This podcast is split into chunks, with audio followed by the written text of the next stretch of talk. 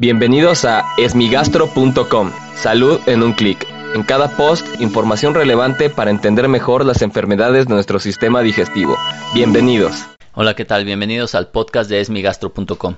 Soy Norberto Chávez y les voy a dar respuesta a todas las preguntas que tienen sobre las enfermedades del aparato digestivo y como todos los lunes y viernes hablaremos acerca de las enfermedades hepáticas y sus complicaciones. En esta ocasión voy a leer un mensaje que me enviaron al grupo de asesoría para pacientes con enfermedades hepáticas. Es un grupo en Facebook en donde solo se habla de enfermedades hepáticas. Y la pregunta la hace Ernesto y pregunta que él tiene TGO en 18 y la TGP en 43. Quiere orientación ya que no sabe por qué la TGO está tan baja. Él tiene diagnóstico de hígado graso dado 2 y se preocupa por esta situación.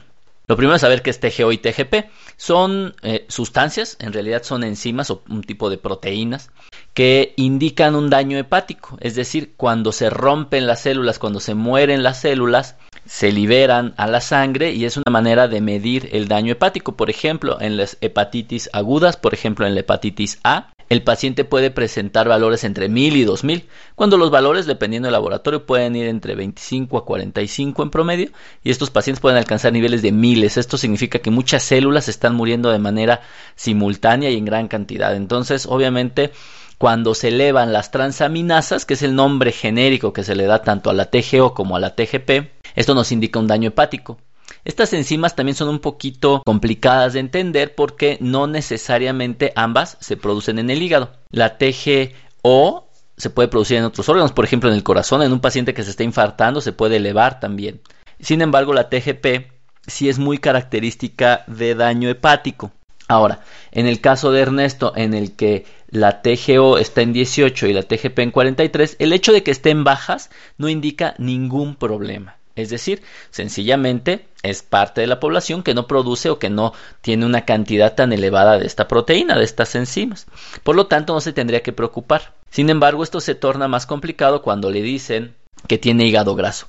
Algo que debemos saber es que el tener hígado graso, y la mayor parte de las veces lo vamos a ver por ultrasonido, es un diagnóstico complejo por una razón. Si el paciente le dicen que tiene hígado graso severo o grado 3, o sea que es el más avanzado, es muy probable, es altamente probable que efectivamente sí tenga hígado graso. Cuando el paciente tiene hígado graso grado 1, es extremadamente improbable que en verdad lo tenga, es decir, es probable que se equivoquen en el 70% de los casos o más.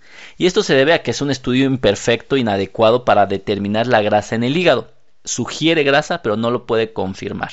En el caso de Ernesto, en que es un grado 2, pues nos deja en una zona completamente gris. Ahora bien, en los pacientes que tienen hígado graso, la elevación de estas transaminasas de la TGO y la TGP por lo general es lo que más les llama la atención, porque obviamente lo ven como un valor alterado en el laboratorio y entonces acuden con el médico y es cuando le empiezan a dar seguimiento. Sin embargo, se sabe que hasta la mitad de los pacientes que pueden tener un daño avanzado, un estado precirrótico antes de la cirrosis por hígado graso, tienen enzimas o transaminasas completamente normales. Por lo tanto, no es un buen marcador para poder determinar el daño hepático en personas con hígado graso.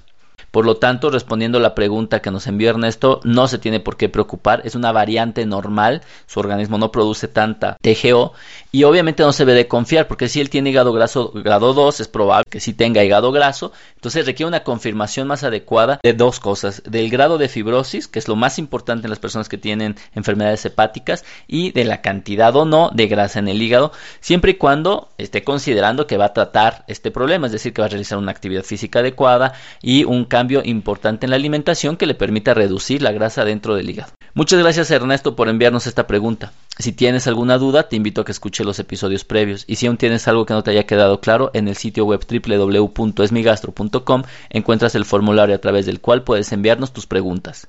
Gracias por haber escuchado este post. Si la información les fue útil, compártanla. Hagamos que más gente esté informada. Los esperamos en el próximo podcast.